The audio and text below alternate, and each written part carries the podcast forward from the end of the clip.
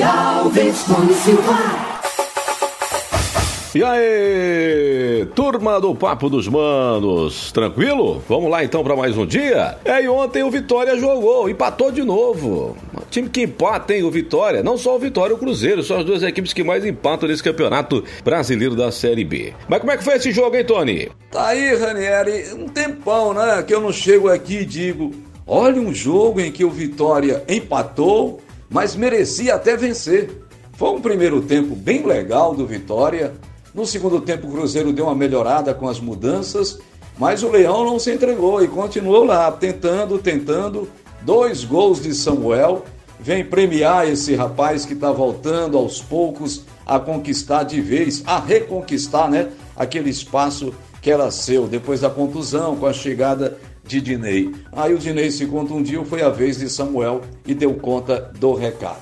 Bom, o empate é aquele negócio. Empate em pontos corridos é, é, meio complicado. Você fica sempre no mesmo lugar. E o Vitória continua na 17 posição, na zona de rebaixamento, com 14 pontos ganhos. Agora, se preparar, porque domingo, às 4 da tarde, terá um adversário teoricamente mais complicado que vive um momento melhor, muito melhor do que Cruzeiro e do que Vitória, que será o CRB. Para essa partida aí, uma coisa é certa: o time, pelo menos, chega com um pouco mais de moral, viu, Ranieri? Eu também gostei do que vi, né? Uma partida bem movimentada. É, lógico, cresceu o Samuel, né? Samuel fez o gol do pênalti e depois fez aquele gol na área num passe muito legal do Soares. Se o Soares jogasse bem todos os jogos, seria sensacional, porque precisa de um cara para dar o passe. E quando ele tá no dia dele, ele deixa todo mundo na cara do gol. Mas aí tem partida que o Soares já desaparece, tem partida que ele nem joga, vai pro banco. Então, são essas coisas, sabe? Eu acho que o Vitória cresce muito quando o Soares está jogando bola, quando ele ajuda muito essa equipe.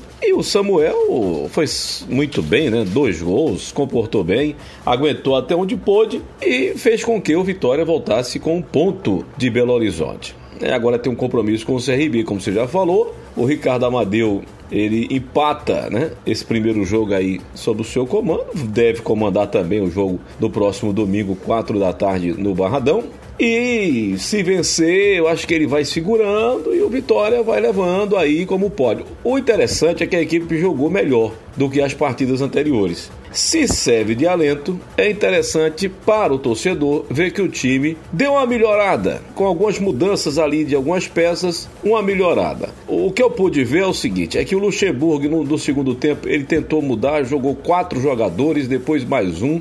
O Ricardo Amadeu segurou onde poderia segurar, depois teve que fazer uma substituição, a forçada inclusive pela saída do Samuel, que estava é, machucado lá, contundido. Mas na briga lá dos treinadores, o experiente contra o, vamos dizer assim, o estagiário, né? Tá começando agora o Ricardo Amadeu. A vontade estava dentro de campo. É o que eu já falei do Vitória, né? Dentro de campo, esses jogadores eles podem mudar sim a história desse time na Série B. E ao Bahia, que vai jogar então domingo essa partida contra o Atlético de Goiás. Alguma novidade aí do dado, Tony?